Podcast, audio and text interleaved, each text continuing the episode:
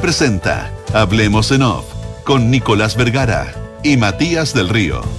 Auspicio de Asociación Chilena de Seguridad, Mazda, Feel Alive, Universidad Andrés Bello, acreditada por seis años en nivel de excelencia. Activa Inmobiliaria, si se vive mejor, se arrienda mejor. Banchile Inversiones, GTD y sus soluciones digitales. Transelec. Digitaliza el área de recursos humanos con Talana. En Consorcio estamos contigo en tus pequeños y grandes proyectos. Clínica Alemana. Mita Rentacar, leasing operativo y renting. Y cámbiate a AFP Habitat. Duna. Sonidos de tu mundo.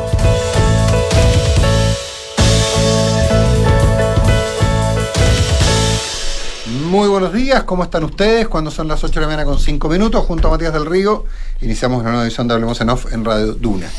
Nicolás, muy buenos días. Les cuento que es lunes, que es 29 de mayo, podemos decir con propiedad que es el último lunes de mayo. Ah, eso sí. ¿Ah? Con una propiedad absoluta, digamos, hemos, después de una larga investigación... Con muy baja probabilidad de equivocarse. Con una larga investigación hemos, hemos, llegado a la conclusión de que, sin hacer ninguna prueba piloto, hemos llegado a la conclusión de que es eh, el último lunes del mes de mayo.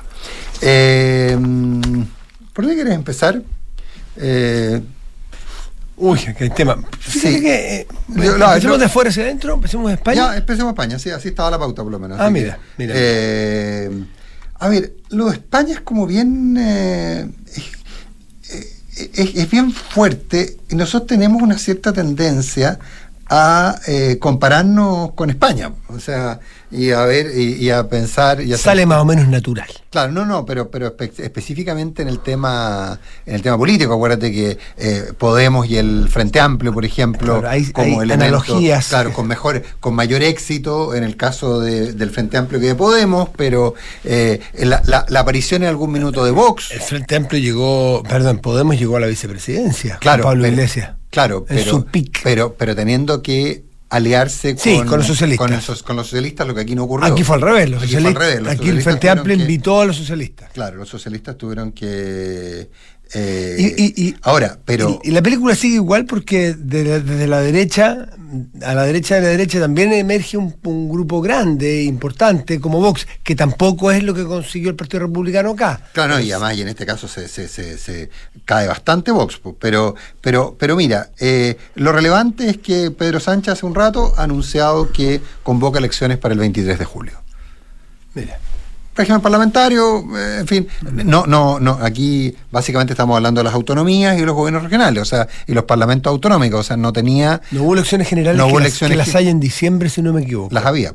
sí, sí, pero el plan me refería, o sea, no tenía por qué, eso no, te quiero decir. No, no tenía por qué, pero, pero llama... Eh, eh, dice, según leo en el diario El Mundo, el, el presidente Sánchez ha dicho que eh, a vista de los resultados de las elecciones celebradas ayer, eh, va a eh, llamar, que viene un mensaje que va más allá, dice Pedro Sánchez. Lo hizo, pues, dijo, seré breve y trataré también de ser muy claro.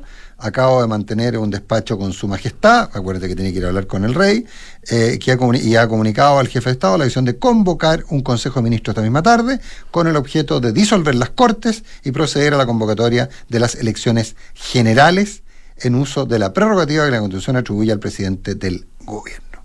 La convocatoria formal de las elecciones se realizará, eh, se publicará mañana martes en el Boletín Oficial del Estado, decía Pedro Sánchez, de eh, la forma que los comicios se celebrarán el domingo 23 de julio, de acuerdo con los plazos que establece la ley. Mm.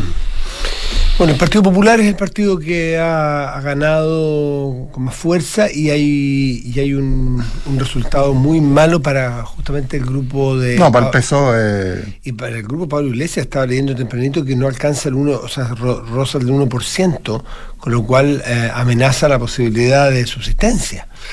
Eh, eh, los vaivenes de la política, los vaivenes de la política... Claro, ¿Mm? claro, claro, claro, claro, claro, claro, claro. Eh, efectivamente, piensa tú que uno ve el mapa de las elecciones municipales y las elecciones autonómicas. En las autonómicas no aparece sencillamente Juntos Podemos y en las municipales aparece con unos puntitos muy, muy, muy, muy, muy, muy, muy, débiles en, a ver, el el em, sí, bueno, no, no tengo, no, no he podido acceder al resultado total. Pero es, es bien fuerte lo que ocurre. Eh, giro a la derecha, eh, lo de Madrid es bien impresionante. Isabel Díaz Ayuso consigue la mayoría absoluta eh, de los parlamentarios. Es decir, necesitaba 67 para tener, para poder básicamente hacer lo que quisiera. Obtuvo 71 representantes en el Parlamento, en el Parlamento madrileño. Eh, con lo cual se convierte en una figura. Ayer, de hecho, en la plaza ahí, frente a donde está en, en Goy, en, em, no, en donde está el Partido Popular, eh, donde está el Ayuntamiento. Génova. En Génova, en Génova está el Partido Popular, esto en el Ayuntamiento, que está al otro lado. ¿Ah? En la- claro, pasa el sol. Eh, eh, la, la gente que asistía gritaba presidenta, presidenta, presidenta, presidenta. O sea, Bueno, ahí va a haber un pulso importante porque Alberto Feijóo, que es el presidente del Partido Popular, que es el líder de, ese, de esa... el que está definido como la cabeza, ¿te acuerdas? Claro. de- de- Nos lo decía pero- aquí pero en alguna oportunidad cuando estuvo. Es de, de esa agrupación es la, es, la, es la cabeza formal y que le da un giro importante al partido, se le da un impulso importante. eh, probablemente, seguramente va a haber un pulso entre ellos, quien, quien lo logra. Y otra cosa que es interesante que es la desaparición de Ciudadanos, que es el partido que era de centro, por así decirlo, desaparece totalmente. Totalmente, no y, y se lo, y lo arrastra y se lo lleva el Partido Popular, según los análisis de los expertos que yo estuve leyendo anoche. Así que tan distinto no es a lo que ocurre en muchas partes, los vaivenes de la Eh, política. Pero es interesante mirar el fenómeno de Isabel Díaz Ayuso, ¿eh? porque eh, ella se consolida como una figura eh, durante la pandemia. Ella había llegado al, gobierno de Madrid con una mayoría bastante débil y entiendo que no tenía mayoría en el Parlamento. Eh, y ella eh, se la juega, llama elecciones anticipadas, a partir del rol que había tenido en, el, en la pandemia. Ella fue completa, fue en la línea completamente distinta a la que fue el gobierno central, tuvo una polémica, una disputa muy fuerte, eh, y por eso ella insiste hasta ahora, y su, su principal eh, eje es la libertad, eh, con responsabilidad, pero la libertad. Y y es, es- es probablemente un elemento post-pandémico, y ojo que de ocurrir lo que suponemos que podría ocurrir en el resultado de las elecciones del 13 de julio, se estaría dando esta lógica que ya casi inevitable de que los gobiernos de que cambie, de que hay cambio de signo de gobierno cada vez que se convoca a elecciones en al menos los países de habla hispana. Es bien fuerte. ¿eh? Así que se adelantan las elecciones para julio, 23 de julio en España, después de tremendo, la tremenda derrota que obtuvo el gobierno. 8 de la mañana con 13 minutos. Para serte honesto, yo eh, no sé si lo valoré mal, no, no, no, no tengo idea qué es lo que hice. Tú, tú, habías, fuiste mucho más, más duro que yo, yo lo miraba con cierta distancia en el tema, el tema del gas eh, a precio justo. Eh, la verdad que a mí al principio me parecía un poco anécdota, quizá porque en la cabeza se me ocurría que eh, era un plan piloto, está bien hacerlo, en fin, todos hemos piloteado programas de televisión, hemos piloteado un montón de cosas, pero hay un dato La que... diferencia es que los programas de televisión piloto no salen al aire. No, no, estoy de acuerdo. No, no, Y la- y la figura es clave. Ya, ya- Aquí- ya hay un elemento fondo, Matías. eh, Aquí no solo sacaron al aire el piloto, sino que le hicieron campaña publicitaria. Es que quiero ir, a, ahí hay un error. quiero ir a esos dos puntos que son los que, juntándolo, te implican lo que es esto y que esto es un- una verdadera bomba, ¿ah? una, una bombona de gas. Eh, el primero es el que, la verdad, que piloto mis polainas. El, eh, ¿por, qué? Porque esto se podía pilotear en una planilla Excel. O sea, cuando tú piloteas algo, cuando tú tienes definido todo y te falta una variable, ¿cuál es la variable? La respuesta del público. Al menos en mi experiencia, cuando tú piloteas algo, dices, ok, ¿sabes qué? Esto me dan estos costos acá, esto allá, esto acá, me da todo, esto está armadito. ¿Qué es lo que me falta? Saber cómo lo va a tomar mi público. Y esa es la variable que tú no puedes prever, o que puedes prever solo con encuestas, con estudios, y que por lo tanto llega un minuto y ¿sabes qué más? Esto piloteémoslo, porque va a ser la única forma que, que tengamos de saber cómo va a responder mi consumidor respecto a esto. ¿Era razonable pensar que en una que en una en, en- en- un pro- en un ah, producto que proponía venderse un 30 un 30% más barato que lo que estaba en el mercado, la variable de la reacción del público iba a ser relevante? Entonces, el problema es que el piloto no se justificaba bajo ninguna condición. El piloto no se justificaba. ¿Por qué no se justificaba el piloto? Porque el piloto se podía haber eh, piloteado, comillas, se podría haber construido desde la perspectiva de analizar los datos y sencillamente ver cómo van los números. Eso por un lado. Pero lo segundo es lo que uno tiene la tendencia a olvidar y que probablemente es lo que yo había olvidado, y que es la y que me lo, recordó ayer eh, en una columna en el Matamala, y que tiene que ver con el contexto en que se dio. Cuando el gas a precio justo. A dos meses del. sí, y cuando, y cuando uno de los grandes puntos de discusión era eh, qué es lo que era el precio justo en las expropiaciones, ¿te acuerdas? Mm. Que era distinto, porque uno suponía que el precio justo era el precio mercado. Pero la intervención era no, que el precio justo era otra cosa, no era el precio mercado. Y entonces cuando nos dijeron que entonces sale una campaña que dice que gas a precio justo, 30% más barato que el mercado, ¿no hay ahí una asociación de ideas? Los, los, gorritos rosados y todas esas cosas. Entonces, y esas cosas quedan en el inconsciente colectivo. Entonces, por eso tengo la sensación de que esto, de que esto se va a convertir en un gran problema para el gobierno esto es, esto es un gran problema del gobierno porque definitivamente, y no es, no es hacer un abuso semántico, el decir, bueno, pero entonces eh, vamos a dejar que las, vamos a aumentar los impuestos para que hagan más balones de gas, vamos a, vamos a dejarle que administren nuestras pensiones a los que hacen balones de gas que cuestan una fortuna. Claro, mira, la analogía de que, que, que, el gobierno del año pasado se jugó a full por un cambio constitucional como se dio, se jugó por entero, prácticamente suspendió su gestión ejecutiva hasta conocer los resultados, y los resultados son los del 4 de septiembre, los que ya conocemos. Entonces el golpe fue durísimo. Es como el golpe del, del, noqueador que deja, hemos visto muchas veces esas imágenes del boxeador que queda groggy y la pelea no se ha terminado, pero, pero claramente no está haciendo pie el boxeador. Ese golpe fue al mentón, fue recto, fue duro, fue pesadísimo.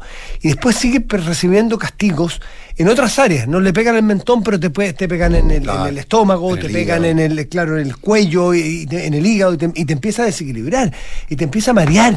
Y ese, es el problema, porque aquí le pegan otra parte que es en su modelo, que, es en su modelo, de, en, su, en, su forma de mirar la sociedad, en cómo, en cómo gestionarla. Eh, bueno, después del golpe del 7 de mayo es otro golpe enorme, pero no se había jugado tanto el gobierno como se había jugado antes, que jugó toda su ficha. Aquí le pegan el corazón, en el punto de flotación del cómo tú propones, cómo crees que va a ser la sociedad. En este famoso rol caso. Del, rol del Estado. Exactamente. El Estado, el Estado interviniendo directamente para alterar los mercados. Aquí, aquí no hay un piloto de, de llegar con gas justo, aquí hay un piloto de cómo quieres tú hacer un país. Y ese piloto le resultó pésimo y es mucho más costoso para ellos que los 590 millones de pesos, 91 millones de pesos que costó. Es cómo, le cómo voy a llegar yo con mi discurso de que como el mercado no soluciona las cosas, lo que tiene que haber es el Estado tiene que intervenir.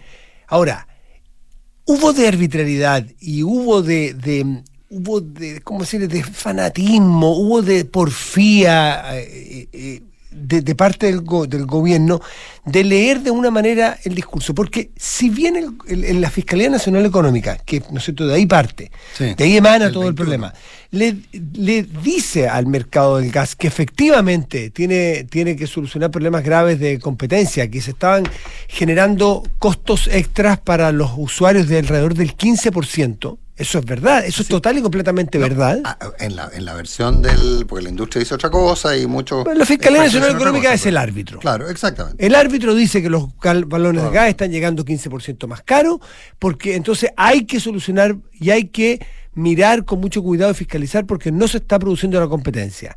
Pero claro, tú puedes leer eso como, a ver, ¿qué hacemos para mejorar la competencia? Por ejemplo, desintegrar, ¿no es cierto?, los grandes distribuidores con los distribuidores locales eh, porque tenían exclusividad y parecía eso un abuso y estaba impidiendo la competencia. Pero ¿cómo lo leyó el gobierno? Con una oportunidad enorme de decir, este es un regalo caído del cielo para poder nosotros implementar las formas de gobierno en los estados y el Estado como nosotros lo pensamos. ¿Cómo lo vamos a hacer? Generar una distribuidora desde el Estado. Pero claro, lo que no leyeron o que no quisieron leer es que, o más bien leyeron al revés, se les falló, la, les falló el lector. Ellos leyeron como que la Fiscalía Nacional Económica, dado que veía problemas en la competencia, instaba a, obligaba a armar una empresa distribuidora del Estado. Y eso no lo dice en ninguna. En ninguna, pero, pero ni por casualidad, ni, por, ni por las tapas. Exactamente, él mejore la competencia, ellos se automedican. Ellos te da, da una, da una receta, una receta abierta, y ellos eligen la automedicación. Y la automedicación es porfiada, es decir, bueno, este es el momento entonces de imponer nuestro ideario. Mm. Y el ideario, lo demás lo vendieron no como un ideario piloto, insisto, sino como una obra terminada y terminó. no, pero las frases del ministro Jackson que ahora salen por todas partes, ¿ven que se podía? Entonces la respuesta es, ven que no se podía. Oye, y ahí hay un punto, ¿ah? eh, el, ministro Pardo, al que hay que reconocerle que, por último dice, dice, está bien, esto estaba malo, eh, pero echa la culpa a su antecesor, pero ojo, esto claramente fue una política, una política de gobierno, y yo entiendo que Diego Pardo estaba en el segundo piso. O sea, e, e, es, como difícil pensar que, el, que el ministro Webb se haya mandado solo o que el ministro Jackson se haya mandado solo. Eh, eh sí, sí, yo creo que lo habrán mirado en el segundo piso, a no ser que Diego Pardo nos desmiente diga, no, sabéis que nunca se vio. Lo que demuestra, lo que diría, ojo, entonces, bueno, parece que era un segundo piso no tan activo ni, ni tan cerca, ni en el rol asesor al presidente que, que uno hubiera esperado porque porque lo que dice ayer Pardo en, eh, en Mesa mm. Central, ¿entiendes? Mm, eh, al menos las cuñas que yo vi, es que claramente no daba en ninguna parte, ni en el papel ni en ningún lado. ¿Cuándo se dieron cuenta que no daba? ¿Tiene algo que ver la salida de, Claudio Webb del Ministerio de Energía? ¿O era porque tenía falencias políticas, porque no tenía conexión con los partidos? Tendrá que hablar en algún momento. ¿Cuán presionado fue? Tendrá que cuán presionado fue, cuánto lo empujó él, cuánto se empujó desde el segundo piso, o desde la moneda, o de la presidencia. Eh, bueno, eh, es un segundo golpe. El, boxeador que, que, estaba ya bastante groggy, este es un golpe, no sé si no de knockout, pero es un golpe durísimo de nuevo, lo sigue dejando sin hacer pie, porque, porque las ideas que plantean ahora las pueden llevar a cabo y, tienen muy malos resultados. Ahora, la, el boxeador, o no, el ejemplo del boxeador aquí no corre, pero el que se equivoca siempre tiene una alternativa, tiene dos. Mire la obviedad, tiene corregirla o empeorarla. Y da la impresión que hay algunos en el gobierno que empujan a profundizar el problema. Sí, sí, sí. Es decir, no solo leímos una vez mal el dictamen de la, de la Fiscalía Nacional Económica y cuando no había competencia, nosotros leímos que el Estado tenía que hacer una competencia y hay que hacer una empresa del Estado, porque no es que lo lean mal porque a mí me guste o no me guste, es porque no decía eso, sino que ahora leen mal los resultados, porque el resultado del informe de ENAP, Nicolás, habla de, dar los datos y están leyendo de que no tienen que distribuir, pero sí tienen que envasar, sí tienen que seguir con la empresa por otra parte. Ojo, yo no tengo idea y el tiempo dirá si es malo o no, pero tengan mucho cuidado que no vaya a agravar el problema el que porfiadamente sigan con la empresa distribuidora, no, distribuidora no en este caso, sino que productora y macro distribuidora de gas a las distribuidoras locales. No vayan a que los 591 millones se les transformen en mil millones de pérdida, porque entonces, además del error, la porfía viene a agravar el problema. 8 de la mañana con 23 minutos. Oye, tres cuartos de lo mismo es el tema ISAPRES. ¿eh? Hoy día la Corte, eh, yo no sé si hoy día mismo va, va a entregar un, pronunciamiento, eh, si la va a tirar para el córner o no la va a tirar para el córner, quienes apuestan que la va a tirar para el córner, o que va a decir algo así tan simple como está todo bien lo que se ha hecho sin, sin meterse si es el gobierno, si el proyecto, si el proyecto de Rincón Walker, Rincón Walker Galilea, varios, eh, sino eh, básicamente por, hay una pregunta ahí eh, respecto a qué lo que hacer la Corte. Pero de nuevo, y me, saltó por algo que tú dijiste, está el tema de cómo se interpreta, en, en este caso, un fallo, y en este caso anterior una recomendación, porque no era un fallo, era una recomendación de la Fiscalía Nacional Económica, a la que se le atribuye una condición mandatoria inexistente. Nadie, nadie reconoce que haya existido una condición mandatoria como la que, plantea, la que se planteaba respecto a lo que el fiscal nacional Ricardo Riesco, el fiscal nacional económico de ese entonces, Ricardo Riesco, habló sobre el mercado del gas. Y en esa materia, Matías, también hay un par de, cosas más que mirar. ¿eh? Eh, eh, hoy, hoy día la Corte puede dejar todo igual, puede cambiarlo radicalmente, eh, pero empiezan a aparecer lecciones. Un, auditor me recuerda, eh, un auditor me recuerda el tema de el eh, de ¿te acuerdas cuando Camilo Cid, el director de FONASA, dijo que el proyecto el proyecto de mm, el proyecto de cobertura complementaria de FONASA no tenía impuesto fiscal, que, el costo fiscal, que tenía costo cero? Eh, y básicamente todo el mundo a decir, bueno, en fin, que muestre los números, y nunca más pasó. Eh, entonces no habrá también en esto de la, de la, cobertura complementaria, no habrá un poquito de voluntarismo parecido al voluntarismo del gas. Entonces, a eso voy. Pero la Corte, yo, si tú me pedís un pronóstico, yo creo que la Corte hoy día la va a tirar más bien para el córner. No creo que la Corte vaya a, resolver eh, de manera tajante y clara eh, qué es lo que va a pasar. Eh, y, además que se ha, se, ha, teorizado mucho, Matías, sobre esto de que una cosa es la tercera sala, otro el pleno, entonces ahora vamos a ver cómo el pleno le marca la cancha a la tercera sala. Lo fácil, lo, fácil sería a lo mejor un fallo sumamente difícil de interpretar que terminara siendo imposible determinar si es que. Porque, ¿qué es lo que está detrás de la. Partamos diciendo los hechos. El, el, el, Pleno Corte Supremo hoy día se va a referir, entre otros temas, al, al, al tema ISAPRE. No sabemos cómo. Porque podría corregir, podría, renter, podría re, redactar el fallo, podría añadirle cosas al fallo, podría manifestarse sobre la petición, el oficio de la, de la senadora Rincón respecto a si la moción parlamentaria de reforma constitucional para poder modificar los precios base de las ISAPRES, si es que eso está conversa con el espíritu del fallo de ellos o no, en fin, tienen miles, o sencillamente puede reafirmar que está perfecto lo que hizo y que no hay nada que modificarle. Mm. Pero tiene, ha, habido tanto, tanto análisis de los expertos de que el fallo es un poquitito eh, mordaza o es un poquitito que te amarra las manos a la solución de fondo del problema de salud privado primero, pero con efectos en lo público, que tengo la sensación de que la Corte Suprema eh, va a preferir ponerse, voy a citar a Escargorta, ponerse amarillo una vez, o que 100 veces amarillo, ¿cómo es? Eh, colorado una vez en vez de... No, 100 veces amarillo y una vez colorado. ah, eso, eso, Bueno. Ah, eh, eso, claro, claro, Va a preferir ponerse amarillo una vez que históricamente quede, si es que queda una grande en la salud, que quede como que fue la Corte Suprema la causante, por, por aparentemente algunos fallos técnicos en el, y no judiciales, ¿eh? Eh, no jurídicos, sino más bien técnicos en cuanto al, a lo que significa o cómo operan la industria de los seguros, la industria de la mutualidad, que no estaría del todo comprendido en ese fallo. Mm. Eh, y si eso llega a producir una hecatombe, llega a producir una crisis profunda en la salud, quedar como los responsables, yo tengo la sensación de que, que podemos tener alguna sorpresa hoy día creo, mm. porque también es cosa de ver el fallo en minoría del ministro Muñoz en la tercera sala, ah, que era mucho más radical incluso no, no, que salió. Completamente radical, o sea, era legislaba, digamos. o, sea, eh, modificaba el sistema, el sistema de seguridad social en materia de salud privada en Chile, ese fallo lo modificaba completamente al establecer que no se podían hacer cobros adicionales más allá que el 7% de la cotización obligatoria. Básicamente, para hacer un, simplificar el fallo. Eh, Solamente el precio base, podía cobrar el precio base, no podría cobrar, no podía cobrar factores de riesgo. No podía cobrar. Ni, ni, ni, ni GES.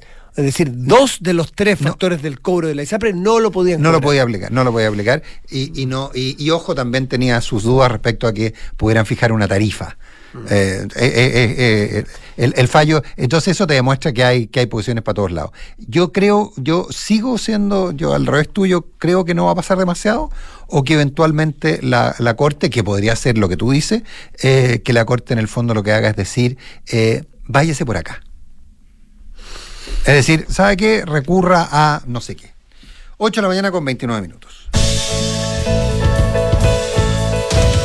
Oye, un, un puntito más muy, muy, muy, muy breve. Eh, eh, se vuelve la mesa esta, o sea, en teoría esta semana se va a activar esta mesa por la vida y por la paz o algo así, que es el, nombre planteado, eh, y que es el, el, intento de retomar la, la, agenda de seguridad. Dos elementos a tener en cuenta. Uno, las declaraciones de, de la de la, de la diputada eh, Maite Orsini en el Parlamento. Latinoamericano, ah, eh, en que denunciaba en cierta forma algunos de los artículos que están propuestos por el propio gobierno, planteaba que era una ofensiva a la derecha para criminalizar más la migración, eh, y lo planteaba como una posición crítica, sospecho entonces que los votos de la diputada Orsini no estarán para estas materias, eh, y también un punto que se ha convertido en el más clave quizá, y en el cual no hay consenso, y tiene que ver con el tema de las eh, usurpaciones.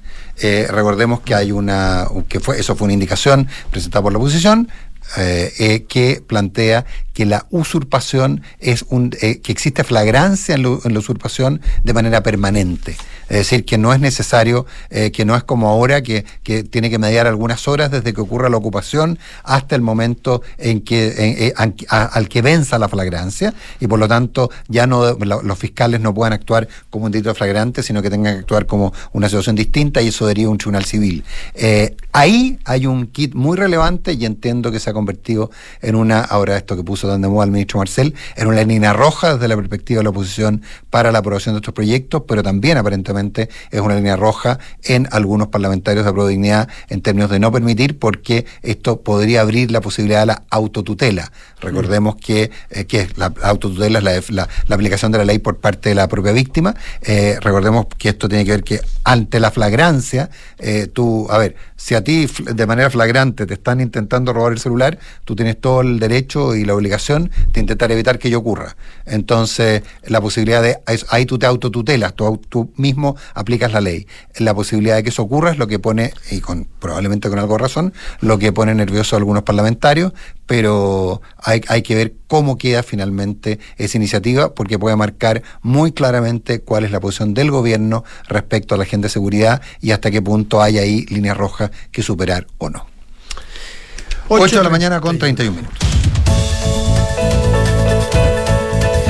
GTD apoyan a sus clientes con la mejor conectividad y resiliencia gracias a la calidad de sus redes terrestres y el respaldo del cable submarino Prat que conecta Chile de Arica a Punta Arenas. En GTD, su gente totalmente dispuesta hace que la tecnología simplifique tu vida.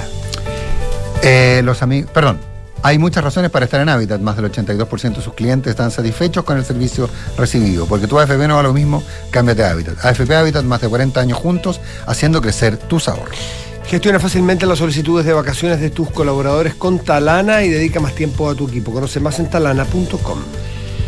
Eh, si tienes entre 18 y 24 años, participa del concurso de cuentos para jóvenes de la Universidad Andrés Bello. Más información en cultura.unap.cl. Cotizar para el futuro siempre es bueno y complementarlo con APB es mucho mejor. En Banchile Inversiones quieren que conozcan la importancia del ahorro previsional voluntario. Ingresa a banchileinversiones.cl, infórmate y comienza tu APB ahora.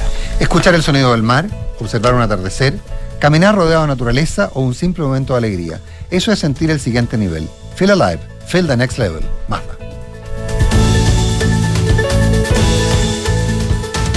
Ya empezó uno de los eventos más esperados del año, Cyber Day, y Consorcio es parte de él. Encuentra descuentos y promociones para contratar tu seguro de auto, salud, hogar o si prefieres solicitar un crédito hipotecario, de consumo o un plan de cuenta corriente. Todos con ofertas únicas y que no se volverán a repetir. Ingresa a cyber.consorcio.cl. Otorgamiento y contratación sujeta a evaluación comercial. Infórmese sobre las promociones y ofertas en cyber.consorcio.cl. A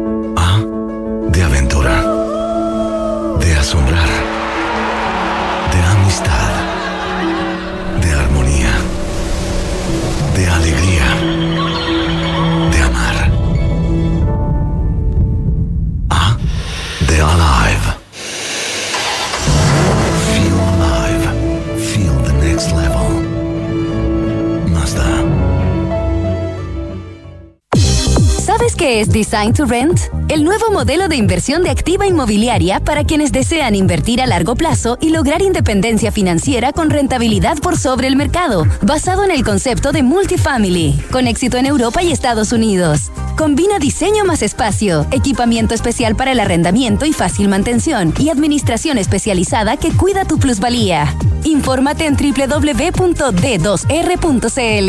Design to Rent de Activa Inmobiliaria. Si se vive mejor, se arrienda mejor. Somos GTD y sabemos que cada empresa, sin importar su tamaño, tiene múltiples necesidades. Por eso, diseñamos soluciones que se adapten a sus desafíos y, por sobre todo, que nos permitan poner nuestra tecnología al servicio de cada una de sus metas.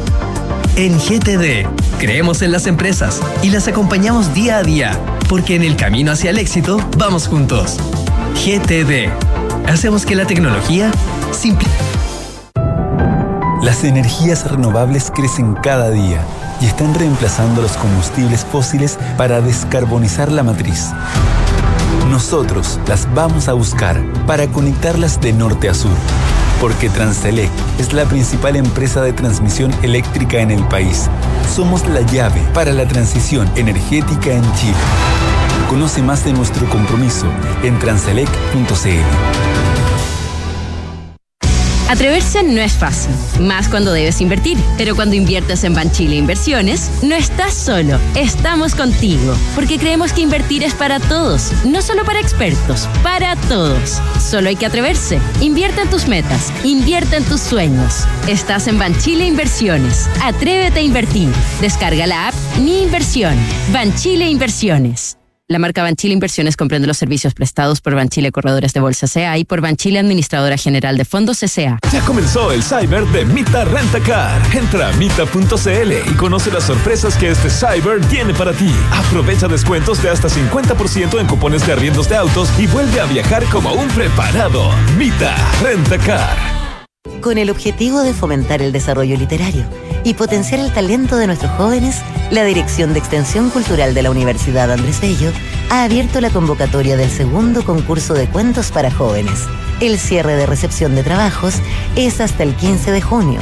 Inscripciones y más información en cultura.unap.cl. Universidad Andrés Bello, institución acreditada a nivel de excelencia.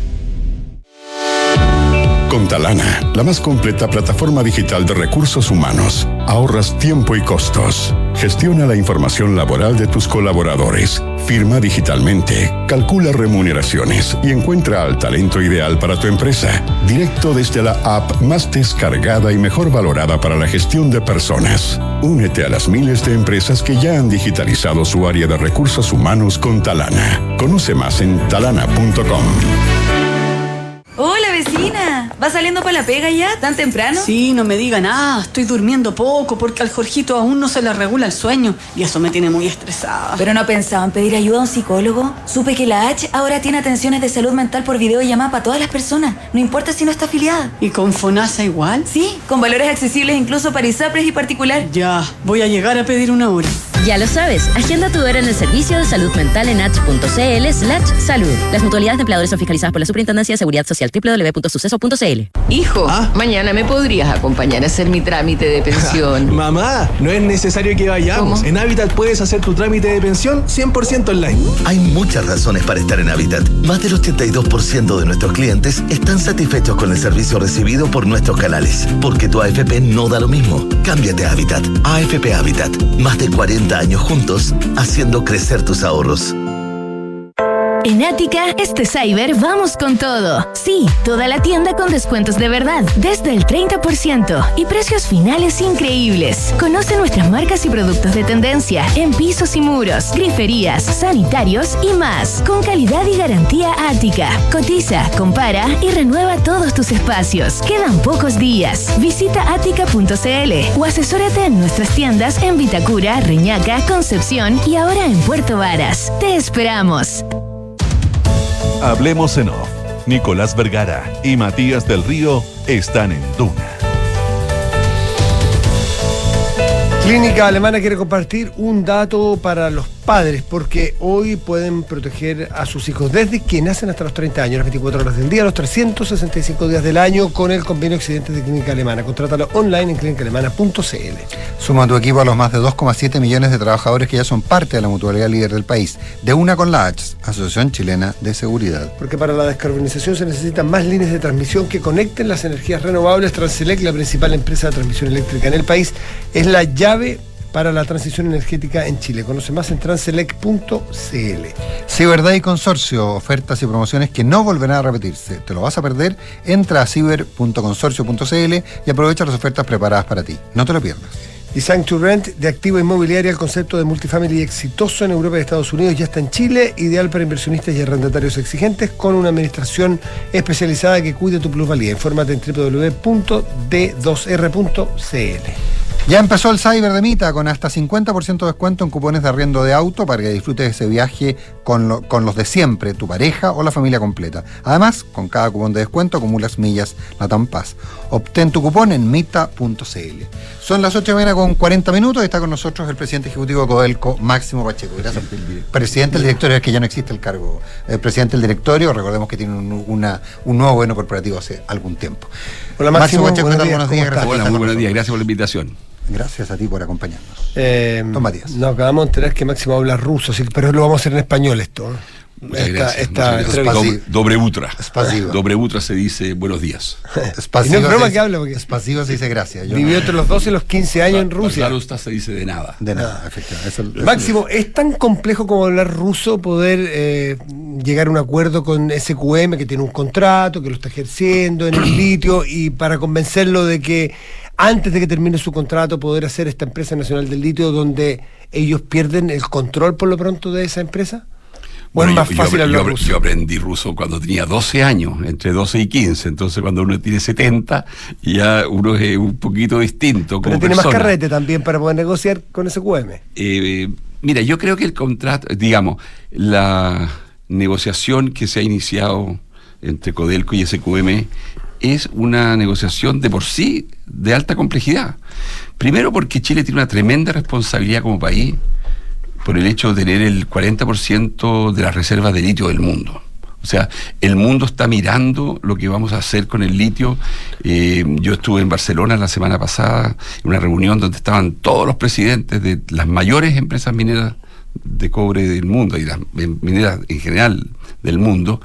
Y eh, hay mucha expectación, porque el mundo necesita, y ustedes lo señalaban, para la transición energética, cobre y litio. El litio es la forma, digamos, más eficiente de almacenar eh, electricidad. Entonces, eh, efectivamente, tiene la complejidad de que tenemos una altísima visibilidad internacional. Es un, eh, una situación en la cual también tiene esto una altísima complejidad medioambiental. Eh, son eh, situaciones las del entorno donde se produce el litio en Chile, de salares, de mucha fragilidad. Entonces, todo lo que tenemos que hacer ahí eh, nos obliga a ser extraordinariamente cuidadosos con el medio ambiente. Es también un entorno donde tenemos comunidades de pueblos originarios, asentadas ahí por eh, cientos y miles de años. Entonces, a eso, si a eso le agregamos que tenemos que buscar tecnologías nuevas que hoy día se están desarrollando, muchas de ellas, digamos, en eh, todavía eh, en manera incipiente. Entonces tenemos también un desafío tecnológico. Bueno, y finalmente, este es un negocio realmente muy grande. Aquí hay mucha plata involucrada. Ambas partes traen valor a la mesa. Entonces tenemos que justamente ver de qué manera administramos todos estos elementos que he señalado para no mencionar el, cosita. el- el rasgo Vale. geopolítico Eso que decir, la- tiene aquí hay esta negociación. aquí también es de esta alta complejidad negociación política. tiene un componente geopolítico muy importante porque todos sabemos que el mundo del futuro va a ser un mundo cada día más eléctrico y, una, y uno de los elementos, digamos, de que efe- efectivamente va a ser eh, electrificado es el transporte terrestre. Eh, estamos hablando de camiones, buses, automóviles, la electromovilidad, los, los vehículos eléctricos. Entonces, todos sabemos que la producción de automóviles eh, es una producción que está diversificada en el mundo. Eh, la diversificación de, vehículos eléctricos también. O sea, está China, por un lado, el principal productor de vehículos eléctricos del mundo. Probablemente 80% de los vehículos eléctricos hoy día se producen en China. Pero también está Alemania, está Japón, está Estados Unidos. Entonces, todos ellos, de alguna manera, están siguiendo de qué manera se resuelve el tema del litio, que es tan fundamental para las baterías de los vehículos eléctricos. Sin, sin duda. Ahora, lo que pasa es que, y lo comentábamos antes de, ir al aire, uno se pierde con la escala de compañía que es Codelco. Eh, es, eh, bueno, una compañía, un big player en su industria, de los más grandes, eh, y, y en términos de tamaño, en términos de lo que significa para los recursos del país, etcétera, es muy grande. Pero también una compañía llena de complejidades. Una de las complejidades, por ejemplo, es que tiene un accionista mayoritario muy exigente y muy demandante y que se queda con prácticamente todo lo que gana y que, lo, y que no le da mucho espacio para invertir y que a su vez la obliga a endeudarse. Lo que hace un dueño que tiene un buen negocio, dice, mire, sabe que los flujos son míos, usted quiere crecer, usted quiere aumentar, le, exige al administrador que busque otras vías de financiamiento. Codelco es una compañía que está, que es, lista en, en, todas las bolsas mundiales, es una compañía emisora de deuda, eh, y por lo tanto una compañía que en ese sentido tiene complejidades. Es razonable que una compañía con esas complejidades aborde un negocio en el cual, por ejemplo, los rendimientos que tenga ese negocio puedan ser eh, destinados a pagar la, a, disminuir la carga financiera y no necesariamente a aumentar los ingresos del país? Bueno, eh, ha hecho muchas preguntas, Nicolás, y también eh, muchas, digamos, afirmaciones que, quisiera comentar. En primer lugar, Codelco es un gigante.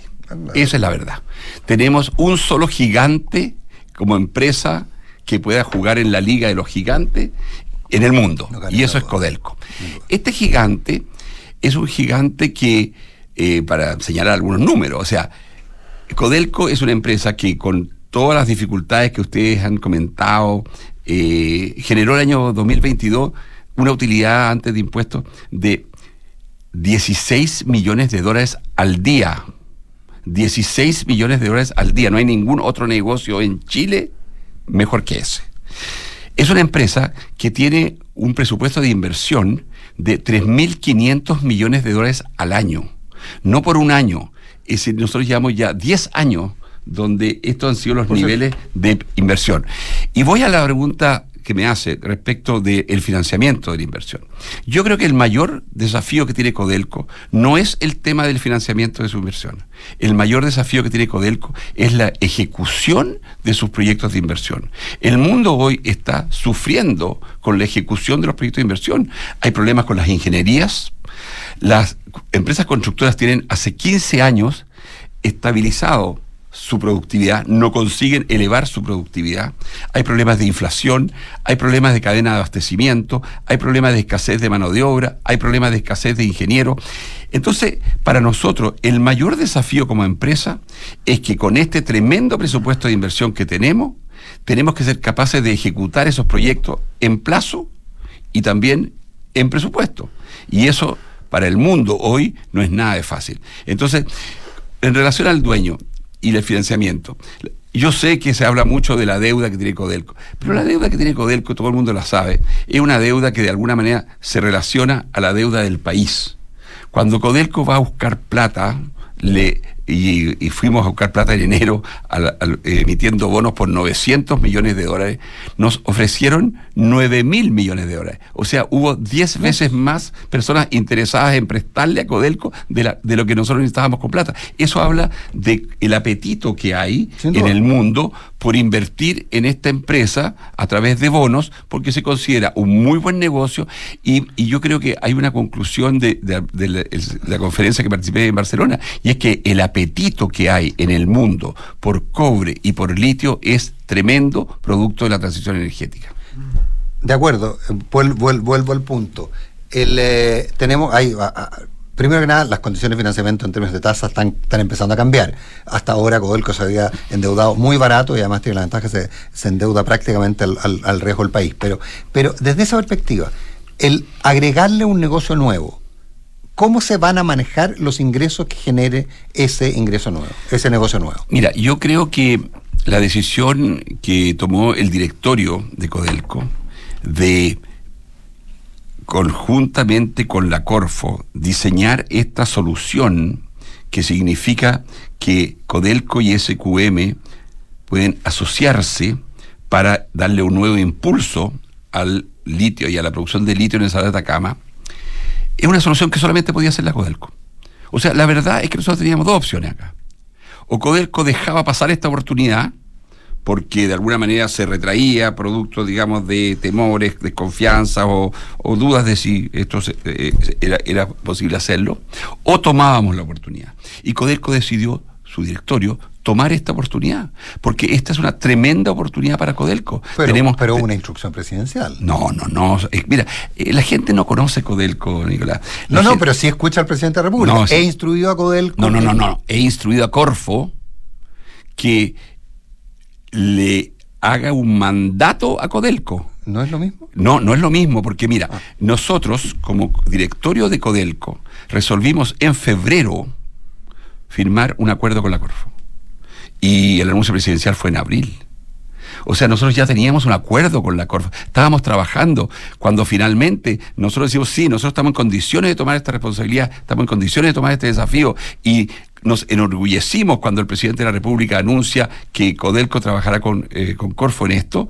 Bueno, es porque nosotros estábamos preparados. Codelco es una empresa que tiene 51 años de vida, que tiene equipos financieros, legales, eh, técnicos, mineros, eh, que tiene mucha experiencia. Nosotros somos socios en el Abra, nosotros somos socios en los bronces integrados, nosotros somos socios con los subcoreanos, nosotros somos socios con japoneses, nosotros estamos ahora, digamos, de socios en eh, Agua de la Falda. Entonces, la verdad es que Codelco es una empresa que tal vez por error nuestro, chilenas y chilenos la conocen poco. Muy poco. Pero- eso, eso concuerdo. Y hemos La cultura de cometido cobre un nuestra error. es bajísima. ¿Perdón? La cultura de cobre de los chilenos medios es Oye, bajísima. y, lo, no se ven las minas, y lo no que la gente y lo que la gente No, eso estoy de acuerdo di- eh, dice de Codelco. Codelco tiene una ley especial. Codelco se rige, se rige por una ley de la República. Eh, esa ley le da un gobierno corporativo sólido, robusto, independiente, autónomo.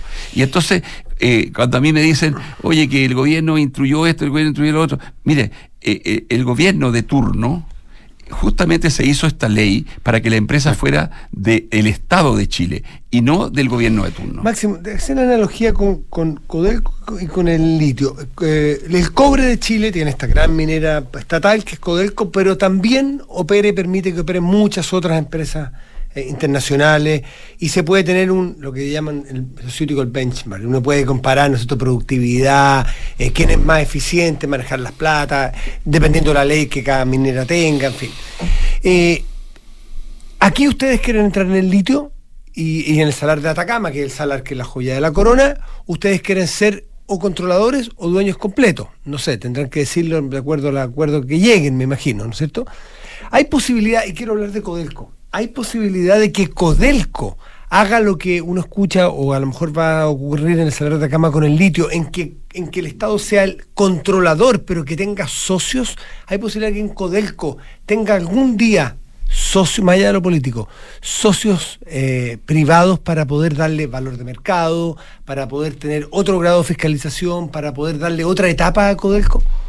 Esto estamos hablando de privatizar de alguna forma En- en- Codelco. Pero no sé, algún Eso un, asociarse. un- bueno, asociarse un asociarse- 5%, un 3%. asociarse significa Es que ustedes se abren en el litio, privado. claro, en el litio ustedes se abren a tener control del Estado con capitales privados y con gente que tenga otro know-how y otra expertise, como CQM eventualmente, o Albemarle.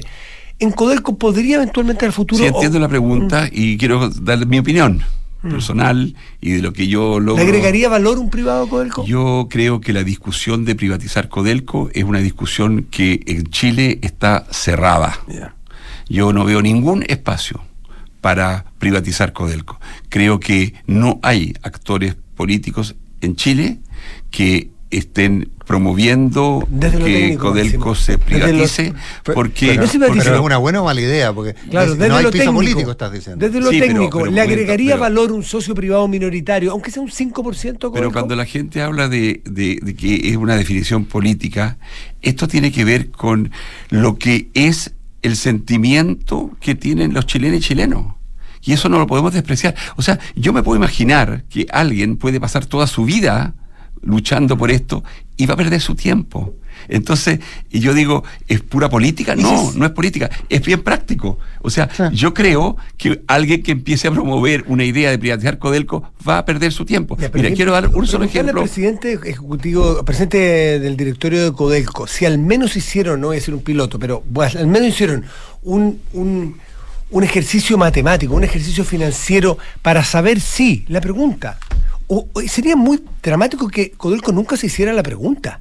No, pero la pregunta... Porque si vamos a dejarlo la- llevar oye, solamente por el- la pulsión política de la calle, eh, ¿se han hecho alguna vez la pregunta si les aportaría un 1% de capital privado de Mira, yo creo que no es eh, la pulsión política de la calle. Déjame darte un ejemplo. Cuando se le pregunta, y esto se, eh, pregunta se viene haciendo hace seis años, a todos los graduados de las universidades chilenas, de todas las universidades y de todas las carreras, ¿cuál es la empresa preferida de usted como graduado de la universidad para trabajar? la empresa número uno, la empresa preferida por los graduados de la Universidad de Chile para trabajar en Chile es Codelco, número uno. La número dos es Google. La número tres es Apple. O sea, cuando chilenas y chilenos graduados de las universidades dicen, yo prefiero como primera opción trabajar en Codelco. ¿En las carreras de Mucha gente, o las en pedagogías todas las carreras, en la psicología, en la mecánica, en la electricidad, en mantención. O sea, quiero decirte con eso. Sería porque paga muy bien también. Bueno, hay gente que me dice, claro, es que los beneficios, mira, si los beneficios de Codelco son muy comparables a los beneficios de la privada, como dicen los viejos, de la minería privada. Lo que sucede con los jóvenes es que cuando un joven prefiere como empresa número uno para trabajar Codelco, ¿qué está diciendo? Me gusta la identidad de Codelco, me gusta para trabajar para trabajar en una empresa que contribuye a Chile. Piensa tú lo siguiente, Codelco el año pasado, con todas las dificultades que usted ha mencionado de producción, contribuyó al fisco más que todas las siete mayores empresas de la gran minería del cobre. Entonces, eh, yo creo Sí, que pero- hay pero- una, hay una- pero se hay una mix idea más- clara de que Codelco es una empresa que contribuye enormemente al país. Mira, Codelco es una empresa exitosa. Proyecto es una empresa que tiene buen nombre en el mundo. Codelco es una empresa que funciona, que crece y que ahora toma la responsabilidad del litio. Entonces, es una empresa como para sentirse orgulloso como chilena y chileno. No, no, de, de eso no cabe duda. y Yo, yo, comparto el análisis respecto a que eventualmente eh, eh, no, no, no miramos la minería. O sea, eh, de hecho, contaba un, un- ingeniero que hacía clases de estos temas, que le hacía clases a los alumnos de ingeniería y les preguntaba. eh, la mayor parte de ellos vivían en la comuna de Santiago, muchos de ellos vivían en, la ciudad de Santiago, muchos de ellos en Las Condes o en Vitacura o en, o en la Barnechea, y, y les preguntaba eh, cuál es la mina de cobre más cercana. Ah, y algunos decían Rancagua, otros sabían la existencia de la existencia de la mina andina y nadie se imaginaba que a menos de Claro, aquí 20 no. kilómetros en línea recta o menos estaba la, la- la mina de la diputada de las Condes. Es decir, hay un grado, y esto era un profesor de ingeniería que me contaba esta anécdota, hay un grado de desconocimiento respecto a la industria minera, entre otras cosas porque los centros mineros están bastante alejados o al menos escondidos de, la- de las ciudades. Y eso, eso es verdad y como que no nos gusta ser mineros. Preferiríamos exportar vino, exportar eh, servicios financieros, exportar salmón, ah, chips, claro, como que, como que la minería es una cosa muy básica. Sin eso estoy, estoy completamente de acuerdo y es la única industria en que somos de punta. Pe- Pero, igual esas mismas preguntas se plantean respecto a cuando alguien dice por qué Codelco, por ejemplo, disminuye su producción y la minería privada la aumenta. No, señor, eso no es así. Eso me dicen los números. Yo le puedo decir a usted que el año 2022 Chile produjo 6% menos cobre que el año 21. Chile. Codelco 10% menos. O sea, es verdad que nosotros caímos más. Ah, pero, bueno. pero, pero que la minería en su conjunto cayó, cayó. Y, y yo creo que acá, Nicolás, hay un tema muy importante también que discutir. Nosotros llevamos hace 20 años estabilizados como país en la producción de 5,5 millones de toneladas. Cuando yo trabajé en Codelco año 90, el país producía un millón y medio de toneladas. El año 2004, o sea, 15 años después, saltamos a cinco y medio país? millones. El país. ¿Y Codelco? Un millón dos y se eh, llegó hasta un millón siete.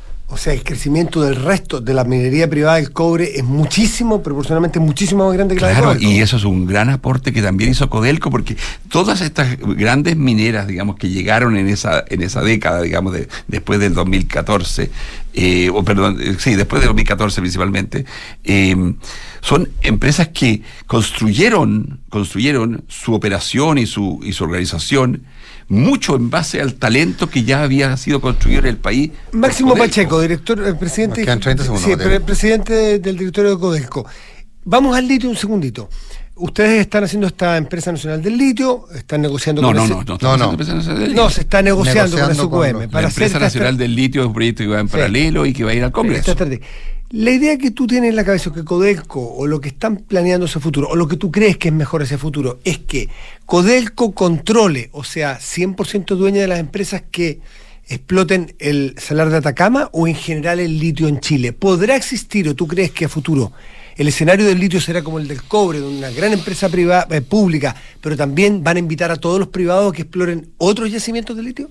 Mira, yo creo que es tan grande la tarea de darle un impulso al crecimiento del litio en el Salar de Atacama que nosotros como Codelco vamos a estar concentrados en el Salar de Atacama y en el Salar de Maricunga. Y en, y en ambos salares a través de asociaciones público-privadas. Donde Codelco va a ser el controlador, o sea, va a tener un control de propiedad que significa un 50 más 1, pero que esto se va a hacer en conjunto con empresas privadas.